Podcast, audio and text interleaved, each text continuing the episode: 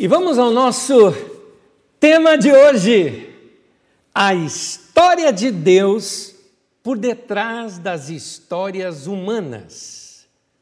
Queridos, nós estamos vivendo dias em que eu aconselho o seguinte: vamos pegar mais leve. Pega mais leve, não, com os, não só com os outros, mas pegue mais leve com você. As pessoas ao nosso redor, elas podem sofrer de situações em que elas é, é, é, se descontrolem nesse momento. É tanta pressão, é tanta situação difícil na vida da gente que é, fica assim. A, a, as emoções à flor da pele e a pessoa pode de repente perder ou se perder, por exemplo, numa resposta, é, tomar uma atitude que não é comum para ela, da mesma maneira, isso pode acontecer comigo e com você. Então, não somente perdoe os outros, mas perdoe a si mesmo. Não exija demais de você nesse tempo. Eu vou dar um exemplo meu. Por natureza, eu não sou uma pessoa ansiosa. Você pode perguntar isso para quem convive comigo, Magda, Dedé, Dudu, quem anda comigo no dia a dia, meus amigos de trabalho, inclusive, e você vai ver que eu, eu não sou ansioso, eu raramente me preocupo com o futuro, por exemplo. Isso não significa que eu não me preparo para o futuro. Sim, eu me preparo para o futuro, o que eu não faço é que eu não me preocupo, isso é preocupação ocupado antecipadamente. Eu não vou me antecipar com alguma coisa que não aconteceu. Então, de fato, eu costumo ter uma vida leve, tranquila. Por natureza, eu evito sofrimento, eu evito, é, é, evito coisas desnecessárias da minha vida, não sou tenso, não sou paranoico e também não sou cheio de manias. As manias que eu tenho, elas são conscientes, são organizações pessoais. Eu gosto de comer aquela coisa naquele horário, eu como naquele horário. Eu gosto de dormir naquele horário, eu gosto de dormir naquele horário. Eu tenho algumas regrinhas que eu coloco para mim mesmo, que é mais para deixar a minha vida organizada. Por que, que eu estou dizendo essa introdução toda para você? Pelo seguinte: nessa semana nós precisamos ir ao supermercado. É, compras para alimentar a nossa família e também até para ajudar numa situação, famílias que estão necessitadas, que de vez em quando a gente compra algumas coisas e levamos para essas famílias. É, ah, Nésio, por que então você não evita ir no supermercado e compra pela internet? Aqui comprar fruta pela internet, fruta é aquele negócio, você gosta de pegar, de sentir o cheiro, de olhar, de apalpar, não é? Ah, fruta é assim. Agora imagina, num tempo como esse, que ah, a gente sente que tem contagem em tudo quanto é lugar, quando, por exemplo, é, eu, eu até costumo dizer que eu uso tanto álcool em gel na mão que eu acho que eu vou ter que internar minhas mãos no AA, Alcoólatras Anônimos, depois que passar a pandemia, porque é álcool o tempo todo, qualquer coisa, pega o álcool. E aí, no meio dessa pandemia e dessa, dessa, desses cuidados todos, ir ao mercado para mim é um risco muito grande. Um monte de gente, corredores, apertados. E aí eu sempre mantendo distância das pessoas, pegava ali, tomando todo o cuidado possível para não passar a mão no rosto nem nada, duas máscaras usando. Não é nenhuma paranoia, é cuidado. Eu estou fazendo isso tudo conscientemente. Aí, olha a situação que eu passei. Eu estava ali no caixa, então nós estávamos já com dois carrinhos, né? Então eu estava esvaziando um, a Magda mais atrás no outro, então isso travou aqui atrás de mim. Na minha frente, a moça que me atendeu, ali era um pouco apertado, uma moça aqui atrás já atendendo outras pessoas, atendentes de caixa, né? Aqui pessoas fazendo empacotamento. Eu notei, não dava para sair para lá, gente aqui, gente aqui, gente aqui. Eu queria sair de lá correndo. Eu tive um momento, assim, e assim alguém falava, síndrome do pânico. Não, não é tanto, meu querido. Eu já estudei sobre isso, não tenho isso e também não sou contra quem tem, quem tem por favor, se cuide, procure ajuda, é importante. Mas naquele momento, é, sabe o que foi? Eu tinha programado a minha cabeça da seguinte forma: como pessoas muito próximas de mim tiveram a Covid nesse tempo agora, eu disse para mim mesmo, Anésio, suba é, os seus cuidados. Aumente os seus uh, uh, os cuidados de protocolos e, e cuidados uh, pessoais com relação à proteção, os protocolos de proteção. E a minha mente estava trabalhando nesse momento em cima disso. Quando eu saí de lá, saí de lá mais rápido que eu pude, guardei minhas coisas no carro, parei, pensei, mas o que, que eu fiz? Eu não me critiquei por passar por isso. Na verdade, a minha reação ali ela estava certa. Era mesmo para sair logo de lá. Mercado hoje não é passeio. Compra o básico e suma de lá. É, lave as mãos e tudo. Chega em casa, toma banho e põe todas as roupas para lavar. Era mesmo para sair o mais rápido possível dali. E estava certo isso. Ah, pega mais leve com você. Não se critique. Já pensou se depois ficasse me criticando? Ô, oh, Anésio, o que está acontecendo com você? Que não consegue mais, você está paranoico. Você está. Não estou nada disso, gente. Tranquilo, calma. Foi uma reação normal de alguém normal que está preparado para enfrentar esse momento de pandemia. Muita gente nos nossos dias está passando dias difíceis. E algumas pessoas talvez não saibam é, como lidar com as suas próprias emoções nesse tempo. Tem gente que quer sair correndo de casa, tem gente que não vê a hora de viajar. Tá, todo mundo está assim.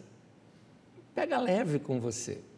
O medo de pegar o vírus, o medo de gente querida pegar o vírus, uh, o medo porque pegou o vírus. Tem gente que está me assistindo nesse momento que está aí, está com o vírus e está enfrentando e fica tenso imaginando como que vai ser a, a evolução ou involução dessas doenças no seu corpo. E tudo isso é tenso, tudo isso é estressante. Isso sem contar outras pessoas que estão enfrentando luto, uh, gente que está sem perspectiva de como vai ser sua vida da agora para frente, sem pessoas queridas com quem contava.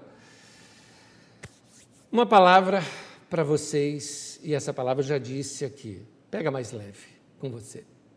Não exija demais de você nesse tempo. Nós estamos vivendo dias em que a gente precisa pegar mais leve com a gente. E hoje eu quero te trazer esperança. Na mensagem de hoje, eu quero te mostrar que o nosso Deus está presente conosco, mesmo no meio de todo esse sofrimento, e Ele pode nos dar até mesmo boas surpresas no meio desse sofrimento. Porque a Bíblia diz que o tempo e o acaso ocorre a todos, assim é a vida. Querido, a vida não é boa para todo mundo, mas Deus é bom para todos. Saiba disso. Deus é bom para todos. Situações da vida ocorrem e acontecem. Ah, acasos na vida vêm com todos. Alguns falam, ah, por que é que Deus me colocou essa doença? Deus não colocou essa doença em você. Não foi Deus que fez isso. Faz parte da nossa vida em sociedade. E a vida nos causa essa surpresa e ela não é boa com todo mundo. Eu quero ler para vocês uma história consoladora de alguém que passou por sofrimento. Inclusive, no meio do sofrimento, ela disse: Deus está me castigando. Não era verdade.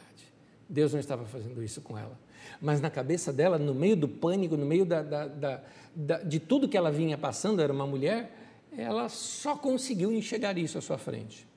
Mas toda a sua história teve uma outra, uh, uh, uma outra maneira de discorrer a sua história, uma maneira que ela nunca imaginaria na vida coisas que nunca ela imaginaria que pudesse acontecer, vieram acontecer na vida dela. Eu quero ler o livro de Ruth, e eu convido você, ao longo da semana, a ler o livro de Ruth. Aliás, sabe o que eu fiz essa semana? Uma das coisas que eu fiz, por exemplo, foi procurar, encontrei no YouTube uh, Cid Moreira, com aquele vozeirão dele, lendo. Uh, Ruth, capítulo 1. E, aquela...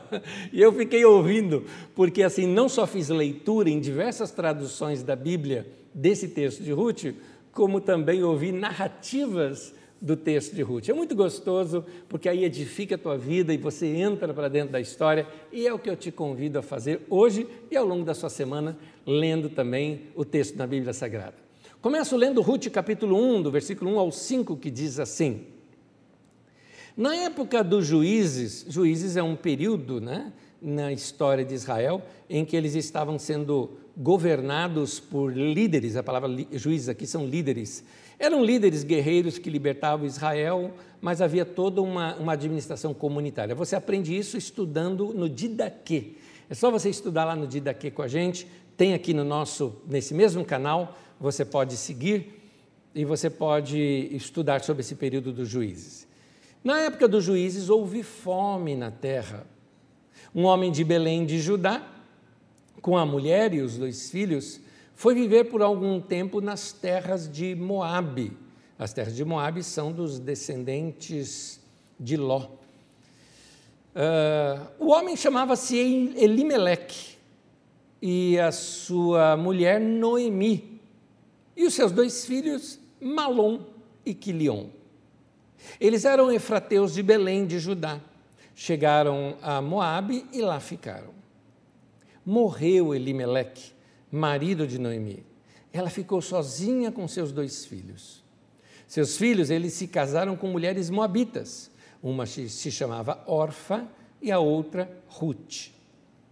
Depois de terem morado lá por quase dez anos, morreram também Malom e Quilion.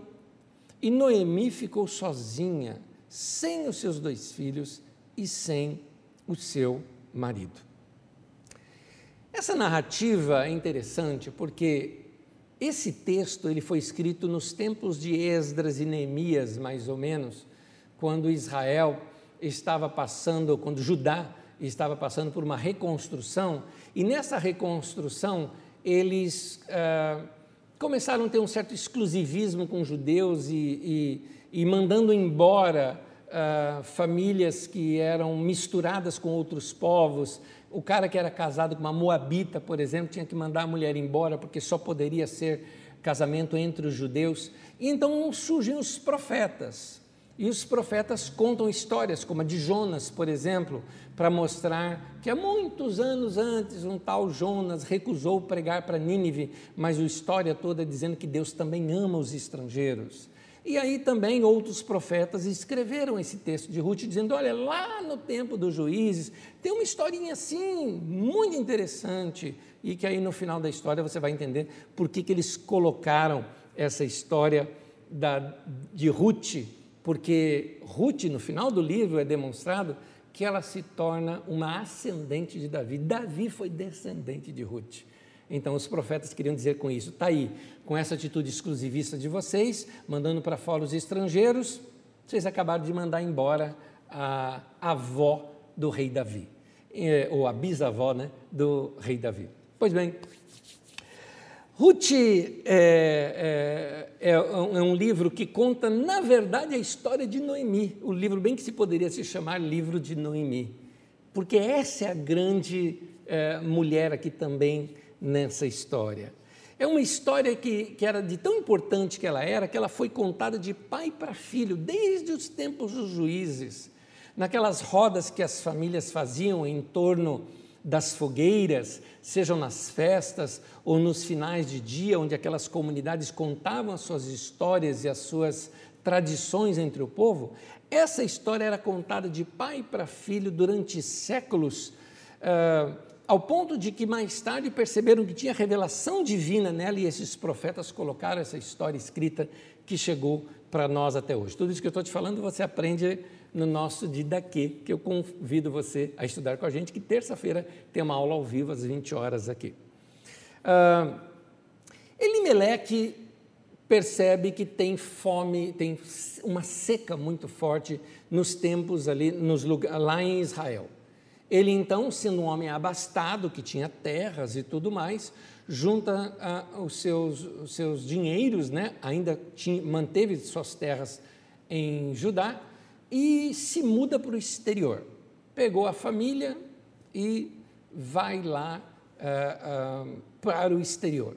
Foi morar lá nas terras de Moabe. Seus filhos, Malom e Quilion, se casaram com, respectivamente, Orfa e Ruth. E eu fico pensando o sofrimento dessas mulheres. Veja bem, uma mulher que tinha um homem, né, um marido chamado Malom. Né? Quem é seu marido? É um malom. Talvez algumas mulheres também estão pensando, o meu também, calma. Não, esse aqui era o nome dele, né? é um malom. E eles então, ah, ah, quando, quando elas, eles estavam vivendo lá, o Elimeleque morreu. Ah, Ruth cuidou de seus filhos, seus filhos vieram se casar. Ruth, eh, Noemi cuidou de seus filhos, e eles vieram se casar com Orfa e, e com Ruth. O que acontece depois é que esses rapazes também morreram. E nós temos aqui três viúvas. Para você ter uma ideia como era naquele tempo, quando a mulher era propriedade do marido, quando o marido morria, a, os bens dele passavam a ser da família dele e não da sua esposa. A mulher não poderia negociar os bens do marido. Três mulheres ah, destinadas a viver na mendicância, porque elas tinham que sobreviver de alguma maneira. Ah, então Noemi junta as suas duas noras e diz: volta para suas famílias, volta lá para suas mães, para que vocês pelo menos tenham o que comer e possam reconstruir a sua vida e que Deus lhes dê um outro marido e vocês escapam da sua vida e eu vou voltar para a minha terra. Quem sabe lá os meus parentes me recolham. E então, quando ela faz isso, Orfa aceita esse conselho e volta, mas Ruth diz não. Faz uma declaração linda, inclusive, quando ela fala: Para onde tu fores, irei, onde repousares, eu repousarei, o teu Deus será o meu Deus. E ela fala que não admitiria que nada a separasse da sua querida uh, sogra. É interessante, eu quero abrir um parênteses aqui. Que a gente aprenda com essa mulher Noemi a sermos pessoas não encrenqueiras, tão queridas da família, que até aqueles parentes que não são parentes de sangue, como Nora, por exemplo, gostem tanto de você que queira estar perto de você. Olha esse caso. A Nora preferiu, ao invés de voltar para a mãe dela, preferiu a sogra, de tão mãe que essa sogra era para ela. Que as nossas vidas sejam assim também. Muito bem, elas voltaram para Judá, para Israel. E uh, morando em Israel, elas tiveram que uh, uh, sobreviver de algo que era a, a sobra das colheitas da terra. Eu vou explicar, graças a Deus, Deus tinha colocado a sua lei sobre o povo e na sua lei mostrava um cuidado com os pobres e necessitados. Dentre elas, por exemplo, nas plantações, na lei de Deus estava escrito que você não deveria colher da cerca para fora, para que as pessoas que tivessem com fome ou necessitadas, que passassem na rua ao redor da sua plantação, que pudessem ali pegar aquelas coisas e comer. E ali não era roubo. Outra coisa também, nos tempos de colheita, quando estão colhendo os ceifeiros, o que cair no chão não pega, porque aí as pessoas necessitadas que vêm atrás podem pegar aquilo para si e ali lhe servir de alimento, comida ou até, de acordo com a quantidade, poder vender e ter alguma renda em cima daquilo. livro de Levítico, no capítulo 23, versículo 22, diz assim: Quando fizerem a colheita da sua terra, eh, não recolham até as extremidades da sua lavoura nem ajuntem as espigas caídas da sua colheita. Deixem-nas para o necessitado e para o estrangeiro. Eu sou o Senhor, o Deus de vocês. Ou seja, deixa no chão o que cair. É, isso era para ajudar os pobres. Uma vez que você supre alimento para o pobre, você tira do pobre aquela situação, do pobre entendo miserável, que não tem nem o que comer, aquela situação do cara ter que roubar para sobreviver. Você tira isso. Isso era uma forma de suprir os necessitados. Ruth começa a fazer isso e fazer colheitas. Só que aí ela acaba adentrando dentro de um campo de um homem chamado Boaz. Esse homem Boaz era um homem muito bom na, na sua região, um homem digno, um homem rico por causa dos seus eh, das suas plantações e tudo mais, mas era um homem é, é, bem querido por todos ali. Este homem, ao chegar, ele notou Ruth, uma mulher diferente, bonita, estrangeira, é, talvez ela tivesse traços né, que demonstrassem ela ser estrangeira, talvez até com uma roupa melhor, porque, queira ou não, eles tinham uma boa vida, mas ao perder os maridos, elas vieram, e vieram com suas roupas bonitas ainda, né? Normalmente as moças eram muito novas, se casavam muito novas. As moças se casavam entre seus 14 aos 18 anos, era já uma faixa em que as moças se casavam naquele tempo. Então, Ruth deveria ser uma moça muito nova, né? E aí, uh, este Boaz chega e já se informa de quem é essa moça, o que ela está fazendo aqui, e contaram para ele. Ela é uma estrangeira, ficou viúva, está fazendo para sobreviver. E é uma moça tão boa, tão boa porque ela está fazendo isso para sustentar a sogra dela, que a sogra dela é daqui da nossa nação. Então elas vieram para cá para poder sobreviver. E então uh, o Boaz fala: vamos ajudar essa moça. Dá um toque para os meus ceifeiros para deixar cair de propósito mais coisa quando ela estiver atrás. Coloque-a também para trabalhar junto com as empregadas nossas, assim ela fica protegida para os homens não mexerem com ela, não é? Proteja essa moça porque é uma moça boa. Muito bem. Uh, Boaz, uma determinada vez até ia comer e falou: chama aquela moça para comer aqui da minha mesa também comigo e tudo mais. E se informou sobre ali um pouco mais sobre a vida dela. Quando ela voltou para casa, depois dela debulhar tudo aquilo que ela tinha colhido as espigas, foram muitos quilos que ela teve, chegou em casa com uma coisa imensa. Inclusive, quando ela chegou em casa depois, disse para a sogra dela, para Noemi, falou: Olha o que eu trouxe. Inclusive, é, é, é, é, eu encontrei um, um homem que ajudou tanto que ele mandou, inclusive, comida aqui para você. A Ruth falou: Mas quem é esse homem? Por que, que ele tem tanta bondade? Um tal de Boaz, Ruth, graças a Deus. Boaz é parente nosso. Tem uma lei, em, em, em, tinha uma lei em Israel, que a gente chama de lei do levirato. Essa lei, ela fazia com que as pessoas protegessem seus familiares. Essa lei obrigava a família a cuidar dos seus próprios necessitados. Quando um homem morria, por exemplo, o seu irmão mais próximo, seu cunhado ou parente mais próximo, assumia a sua família por uma razão. Ora, o homem morrendo, a mulher não poderia negociar as suas terras. E aquelas terras iriam ser perdidas. E o nome desse homem iria ser apagado. Então alguém viria casaria com a sua a viúva, assumiria suas terras, mas em nome dele, para preservar o nome deste homem na sua história. Então, ah, ah, essa mulher, quando ela perdesse, ah, ficasse viúva, ela seria adotada e apadrinhada por essa família. E então Noemi chega para Ruth e fala: Ruth, tua felicidade depende disso aqui agora. Então eu vou te dar umas dicas. O Boaz, como qualquer homem, ah, vai chegar agora o tempo da, ah, da, colheita, né? você já está em extremo de colheita, ele vai debulhar, ele vai ajudar lá, porque os homens se envolviam nesse, nesse processo, e vai no final da noite lá dormir e tudo mais. Quando ele estiver dormindo, esteja com sua melhor roupa, cheirosinha, vai lá e se deita aos pés dele, aqueça aos pés dele. Quando ele acordar e ver você ali, converse com ele faça o que bem lhe aprover.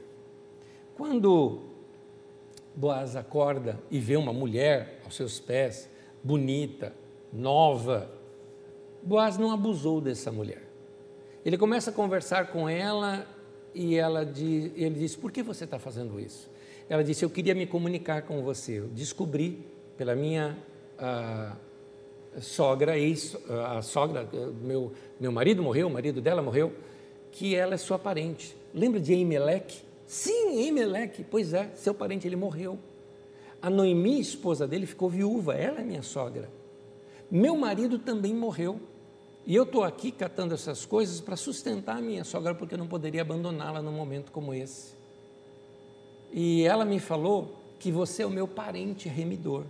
É aquela pessoa que pode fazer com que a gente recupere as nossas terras aqui e volte a ter uma vida digna. Boaz falou: Que maravilha, só que eu tenho um irmão mais velho do que eu e ele é mais próximo de vocês do que eu. Então eu tenho que negociar com ele primeiro. Procurou este outro homem, juntou os líderes da cidade. Isso aqui são costumes, nós estamos falando aqui de costumes mais ou menos de 1200, 1100 antes de Cristo. Tá? Então juntou-se ali os homens, os principais daquele vilarejo, e ele chamou este outro parente e disse: Olha, você tem que assumir as terras do Imeleque. O cara falou: ah, tá bom, eu assumo, mas só que para isso você tem que pegar a esposa do Imeleque, vai cuidar dela, e tem mais, ela tem também uma nora, tem que pegar a nora também e cuidar dela. O cara falou: ah, eu não quero, eu não quero, vai você. É, ele não falou que era uma mulher bonita e tudo mais, falou nada disso. Então, ah, eu não quero, tá bom. Então, o Boaz pegou e falou, então, diante de todos aqui, assumimos esse contrato. Só para você ter uma ideia como é eram os contratos na época, quando era o contrato, sabe o que os homens faziam? Eles tiravam a sandália e colocavam em cima da mesa. Então, fechamos o contrato. Ele tira as sandálias dos pés e coloca em cima da mesa, o outro tira e coloca em cima da mesa. Se eu não me engano, até trocavam as sandálias. Era uma forma de dizer contrato fechado. Costumes da época. E então eles fizeram isso e Boaz pôde assumir essa nova família. Quando ele assume essa família, ele se casa com Ruth. E ele casando-se com Ruth, eles tiveram um filho. Esse filho, de seu nome era Obed. Era interessante que Ruth, é, é, é, quando ela voltou juntamente com a sua sogra Noemi, Noemi foi assim é, Talvez as mulheres da cidade disseram: peraí, Noemi? Noemi? Noemi era rica, Noemi era bem-sucedida, voltou agora sem nada. E chamavam-na de Noemi, Noemi significa feliz. Ela falou: não, não, me chame de Mara, que significa amarga, porque Deus me castigou. Deus não estava castigando Noemi, mas na cabeça dela era a única opção que ela tinha: Deus me castigou.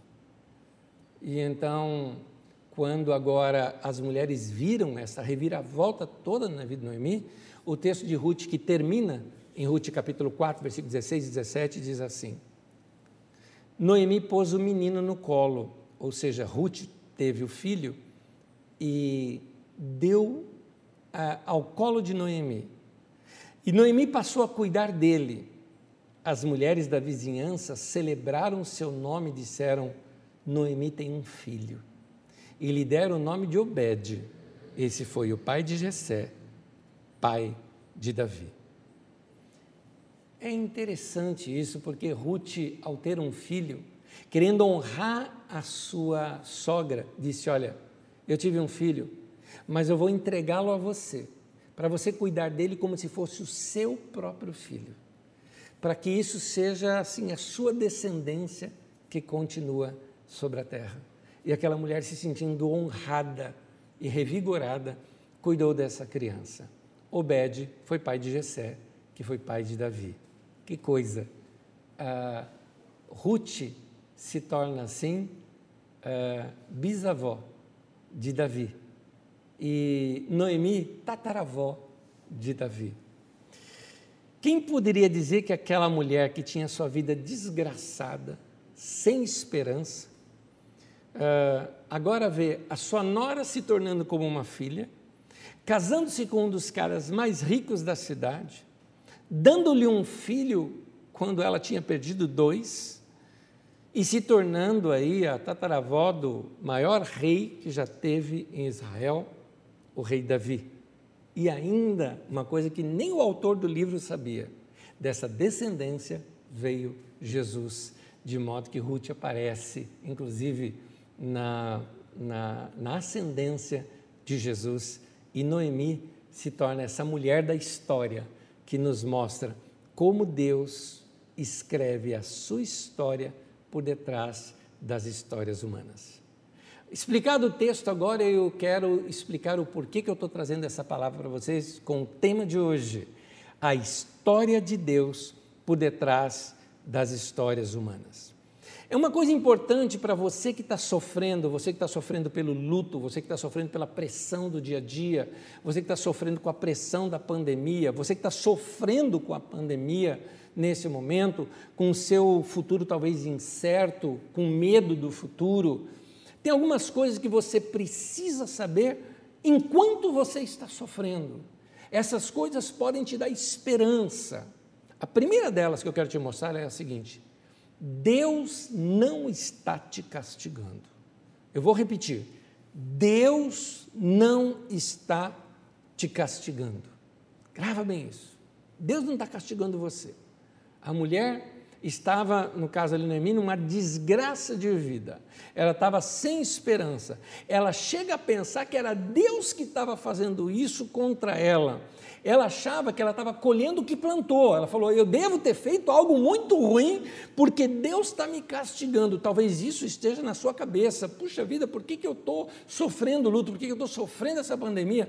O que, que eu fiz de errado? E aí você começa a puxar os seus pecados do passado. Meu querido, não caia nessa paranoia, porque os seus pecados foram perdoados por Jesus.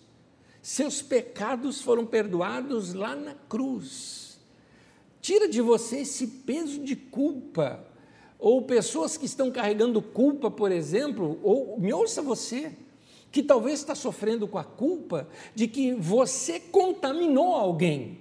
Então você está sofrendo com aquela culpa. Eu gostaria de te falar: Deus não está castigando, você não é culpado, nós estamos no meio de uma pandemia. Pega leve com você, meu querido, pega leve.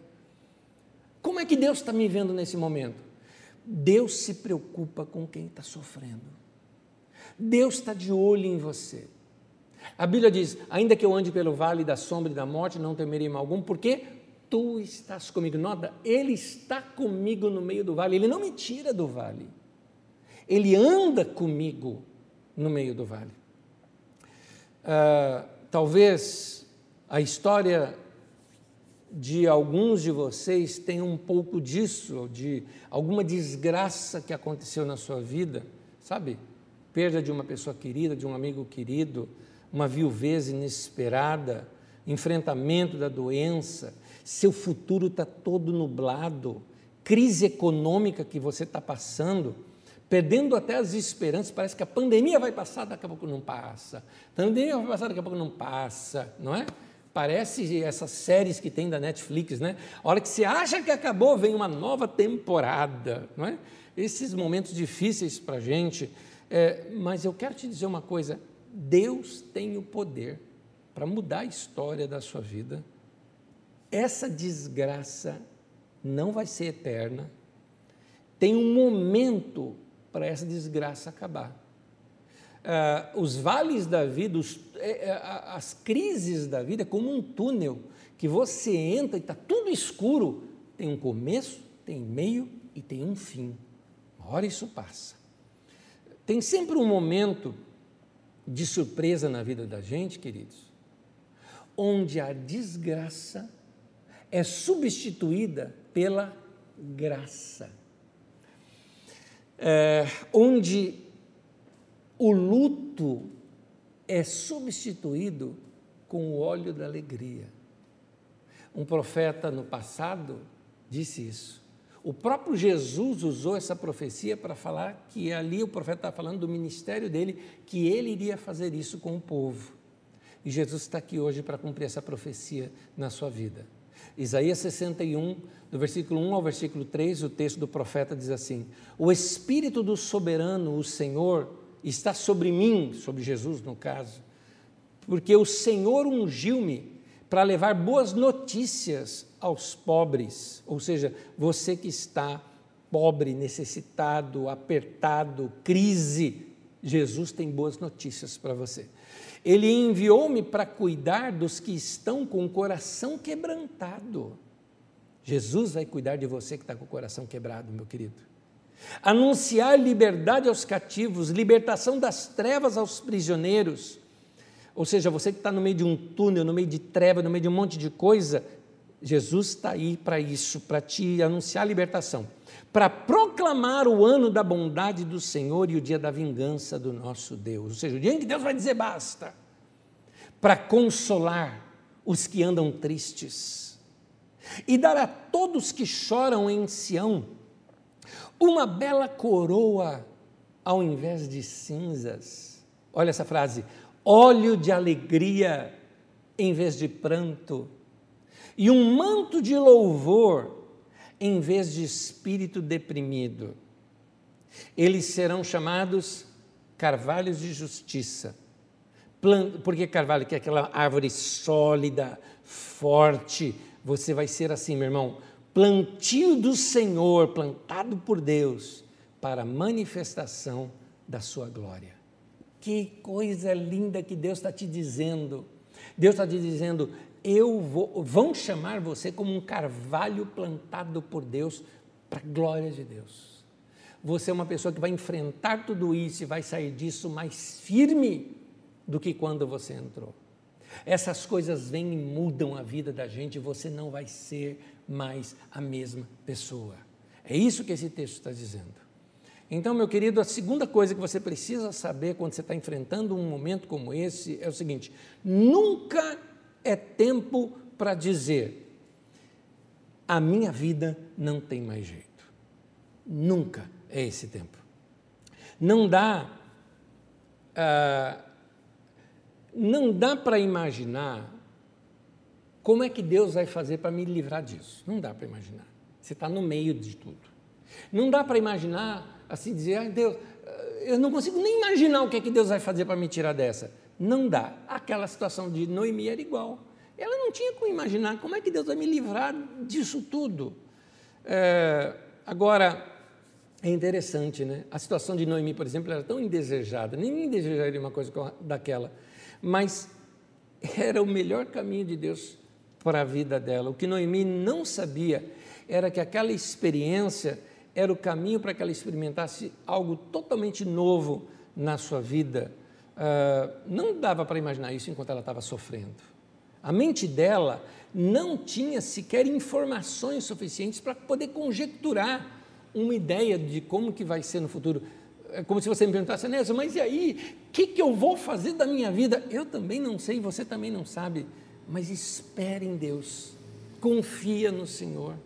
Jesus está dizendo ali para você: Eu vim para anunciar boas notícias para você. Nunca é tempo para se dizer: a minha vida não tem mais jeito. Nunca é tempo de você dizer isso. Se você está vivo, meu querido, é porque Deus ainda quer fazer algo na tua vida.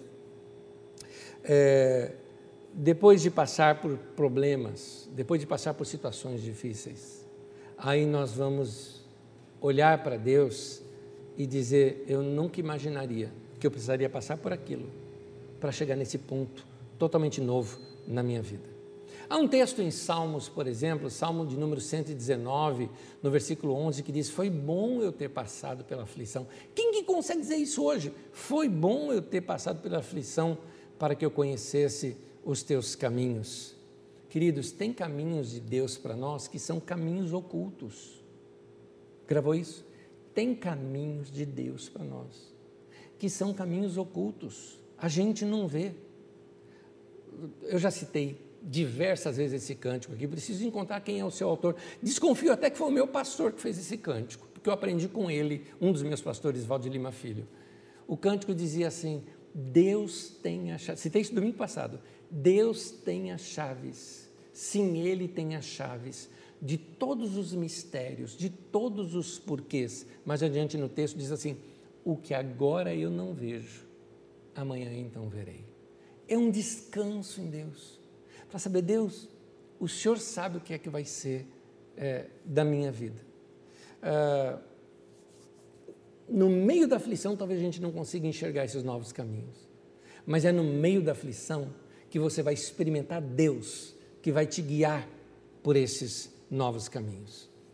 Ah, um tempo atrás eu conversava com um irmão que passou por uma grande enfermidade e ele falou o seguinte: Olha, foi no meio da enfermidade que eu descobri quem são realmente as pessoas que me amavam, quem eram de fato os meus amigos, amigos que ele tinha por causa da empresa e do dinheiro, ele perdeu todos. Ele teve realmente aqueles amigos que o sustentaram, que ficaram ali com ele naquele momento. No meio da enfermidade é que ele percebeu como a vida familiar dele mudou. Ele falou: Foi ali que eu valorizei mais o tempo com os meus filhos, é, valorizei mais a família do que os negócios. Foi no meio da enfermidade que ele disse é, que eu, eu, eu repensei os valores da minha vida. E agora que passou, ele disse: foi bom ter passado, foi bom. Agora eu aprendi a viver. Eu tenho certeza que Noemi, quando ela estava já com aquele bebê no colo, a vida restaurada, as terras que antes eram do seu marido, agora ela mesma poderia ali cuidar, porque ela reviu por causa de Boaz, que reassumiu aquelas terras. Vivendo uma vida boa, ela talvez falasse: Eu nunca imaginei que a minha história ia terminar desse jeito. É uma mensagem que eu quero passar para você que está passando por dificuldades. É, essa é a sua história e eu queria te dizer uma coisa: a sua história é como se fosse um livro. E nesse livro, a história ainda não acabou. É o livro da sua vida. E a história não acabou. Tem uma historinha, uma vez eu contei isso aqui na Carisma. Tem uma historinha que eu achei muito fofa. Um menino, menino novinho ainda, ele estava lendo um destes livros, sabe esses livros em que é, são para uh, juniores, pré-adolescentes, né? Então, ele estava lendo o livro naquele momento em que a, a, princesa está presa no castelo e o herói vai libertá-la, mas ele tem que enfrentar grandes monstros. Mas já estava tarde da noite, a mãe dele chegou para ele e falou: Menino, para, amanhã você continua essa leitura, fecha esse livro e vai dormir ele para obedecer a sua mãe, mas muito curioso como ele estava, ele falou: Deixa eu só ler uma páginazinha aqui. Ele foi para o final do livro e leu o fim da história. E no final da história, o mocinho libertava a princesa, enfrentava aqueles monstros todos e venceu, e ele dormiu tranquilo. No dia seguinte, ele retomou o livro para ler, lá de onde ele havia parado antes. E aí, ele lendo lá onde ele havia parado, quando chegou aquele trecho em que a moça é, fala: Meu Deus, eu estou presa, quem é que vai poder me libertar? Ele ficava: Ele vai chegar aí, fica tranquila, eu já li o fim da história, você vai ser livre. Aí vem aqueles monstros grandes e ele ria dos monstros: Ele vai derrotar todos vocês, um de vocês vai escorregar para aquele abismo que eu já li o final da história meu irmão querido, pega a sua Bíblia, abra no final lá da história e você vai ver o texto lá, como diz no texto de Apocalipse, eles, pois, eles o venceram pelo sangue do Cordeiro e pela palavra do testemunho que deram. Meu irmão, você venceu, você já leu o final da história. Como diz no livro de Jó, no livro de Jó diz assim: Eu sei que o meu redentor vive. Ou seja, eu sei que aquele que vai me libertar está vivo. Ele é o meu resgatador, ele é o meu redentor, ele vai. Ele não me abandonou. É isso, não desista, meu irmão. Essa ainda é a sua história. Você só está no meio do livro agora, mas o final da história é outro. Talvez você nem consiga imaginar, a sua mente não tem elementos suficientes para imaginar o que vai ser a sua vida daqui a um ano, dois anos, três anos, cinco anos. Talvez você não consiga imaginar tudo isso, mas é por isso, e tanto no tema de hoje, como um conselho que eu quero te dar aqui, o último conselho que eu quero te dar é que, bom, primeiro, eu disse, para você não imaginar que Deus está te castigando. Uma segunda coisa, você não imaginar que a sua vida terminou. Mas você precisa saber de algo. Há sempre uma história de Deus por detrás das histórias humanas. Sim, meu irmão, eu entendo você. Eu entendo. Você fala, mas não é verdade agora, agora é sofrimento, agora está difícil. Eu sei, mas vai passar. Alguém lá no futuro vai olhar para a sua história e, ao ler a sua história, ou ao ouvir a sua história, vai dizer: Você me fortaleceu com a sua história. Porque, queridos, a nossa história não é toda mar de rosas, não. Tem gente que está iludida com alguns desses testemunhos manipulativos que algumas igrejas colocam na televisão para arrecadar dinheiro do povo, dizendo: Ah, eu vim para Jesus e tudo mudou na minha vida, minha vida foi uma maravilha. Meu irmão, eu caminho com Jesus há muito, desde que eu me conheço por gente, eu caminho com Jesus e a minha vida não foi sempre uma maravilha. Todo mundo passa por tribulações. Jesus disse: No mundo passais por aflições, mas tenham bom ânimo, eu venci.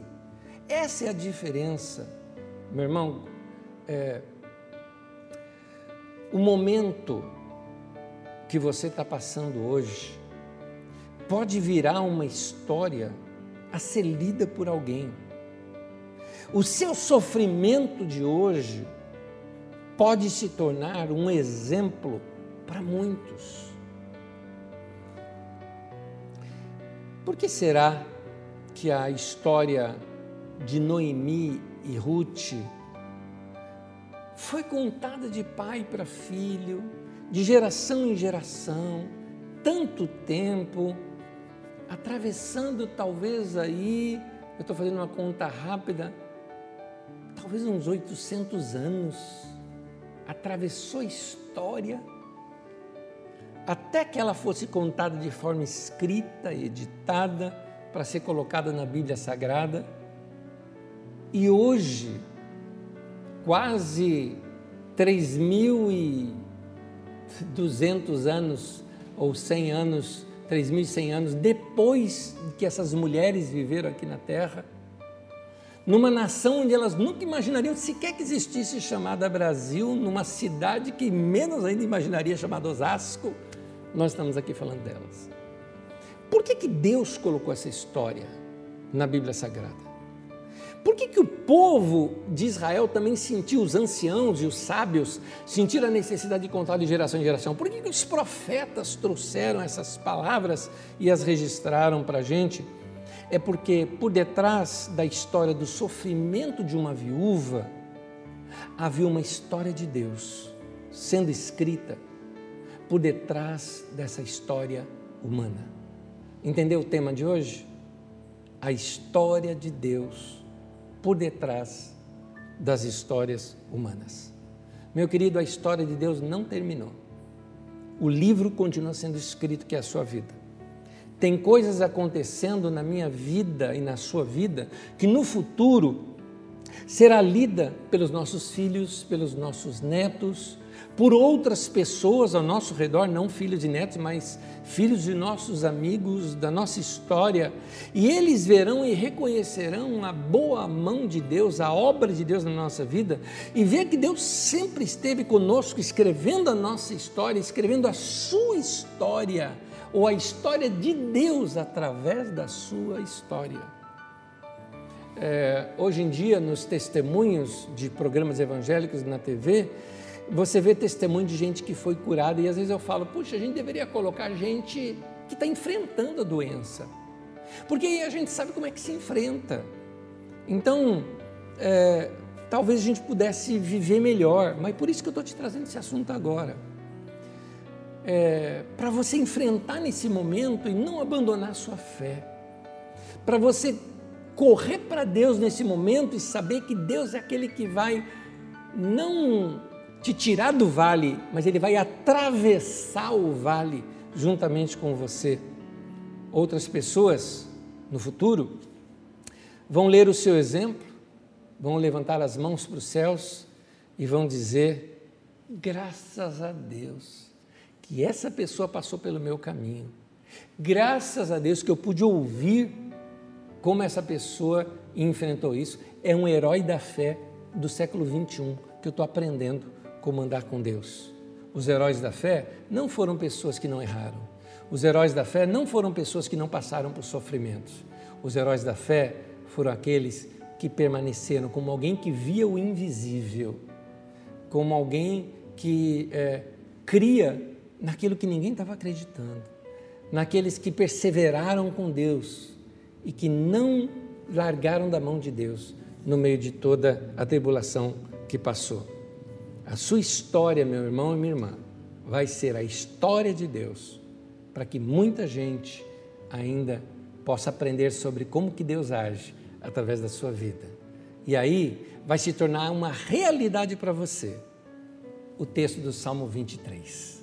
Veja comigo esse texto. Aliás, eu convido para você, se possível, até lê-lo comigo nesse momento. Se não quiser falar em voz alta, fale no seu coração. Mas vamos como se a gente estivesse falando juntos, como se fosse essa sua oração, a sua afirmação de fé.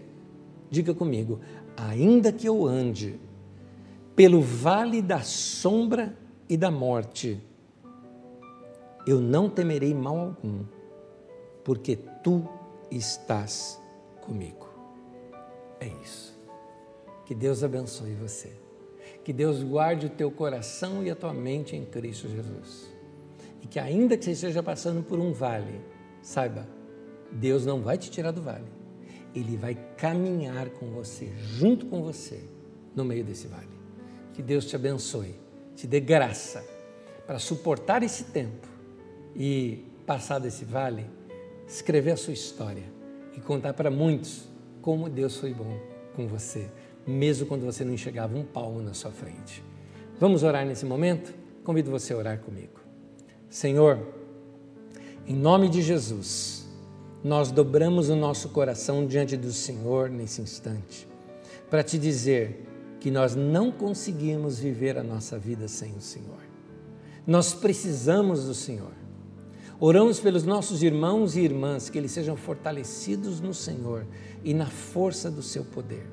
Que o Senhor os revista de poder neste seu uh, homem interior, nessa pessoa do seu coração. Lá dentro eles sejam fortalecidos na sua fé. E que eles percebam que tu és um Deus bom e que nunca nos abandona. E que o Senhor pode mudar a nossa história do mesmo modo como o Senhor mudou a história de Noemi e de Ruth o Senhor pode mudar a história de tantos irmãos e irmãs que nesse momento passam por esse momento de escuridão na sua vida. Que o Senhor console, que o Senhor conforte, que o Senhor, uh, que eles percebam que o Senhor está ao lado deles, que o Senhor os fortaleça e que a história desses irmãos e irmãs ainda seja inspiradora no futuro para tantos outros que vão passar por momentos assim. Que o Senhor nos abençoe e nos guarde e nos dê uma semana segura nas tuas mãos. Em nome de Jesus. Amém e amém.